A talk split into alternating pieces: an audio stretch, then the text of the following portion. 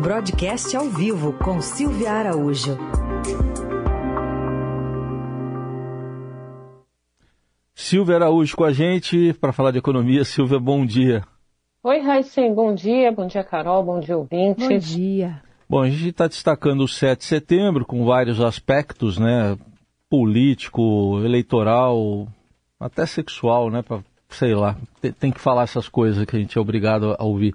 Mas, uh, e do aspecto econômico, o que, que o presidente Bolsonaro, o que, que se destaca do que ele chamou atenção no discurso lá sobre economia, em que ele falou de Auxílio Brasil, queda dos combustíveis e inflação?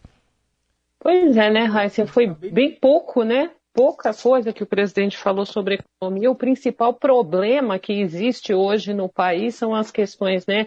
Os principais problemas estão ligados é, a questões econômicas e a gente vê que a campanha eleitoral está sendo calcada ali em cima dos problemas econômicos do país.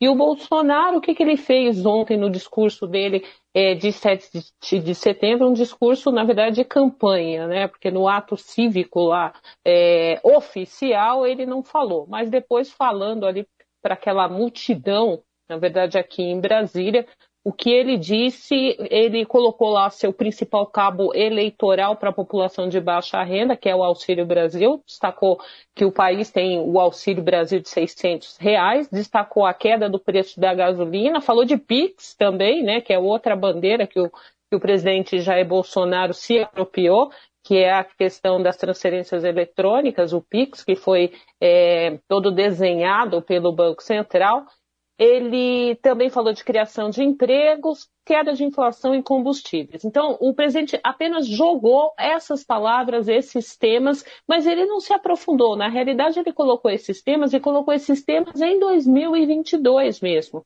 Ele não falou para além de 2022 com relação a esses temas. Até porque ele não pode, né, Raíssa? Porque, por exemplo, hum. o Auxílio Brasil, que ele simplesmente citou o Auxílio Brasil.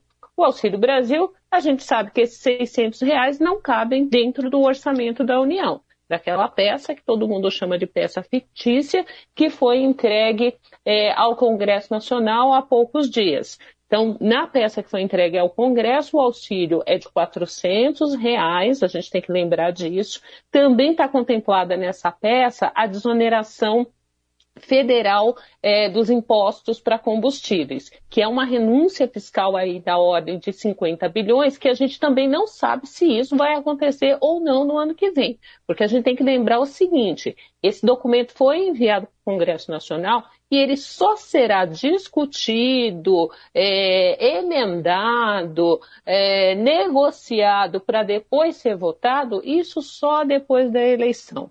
E aí a votação desse orçamento, na realidade, deve acontecer só lá para março do ano que vem, viu, Raíssa? Nesse ano, dificilmente isso acontece. Então, quando o presidente Bolsonaro destaca alguns pontos econômicos, como a questão do auxílio e da, da questão da, da baixa dos preço dos combustíveis por conta da desoneração aí federal dos impostos, ele não, não coloca isso no horizonte para as pessoas terem segurança de que isso vai acontecer no ano que vem. Outra coisa que ele destacou foi a questão da inflação, falando para o que o país tem inflação mais baixa, ainda se valendo é, dessa deflação que a gente está vivendo, isso por conta também aí dessa questão da desoneração dos combustíveis, a gente sabe muito bem disso, que isso é, teve um peso muito forte na inflação, né, para ter essa desaceleração é, do índice de preço como um todo, mas a população, né, Heisen, ela não sente essa desinflação, ela não sente essa deflação comemorada pelo presidente Jair Bolsonaro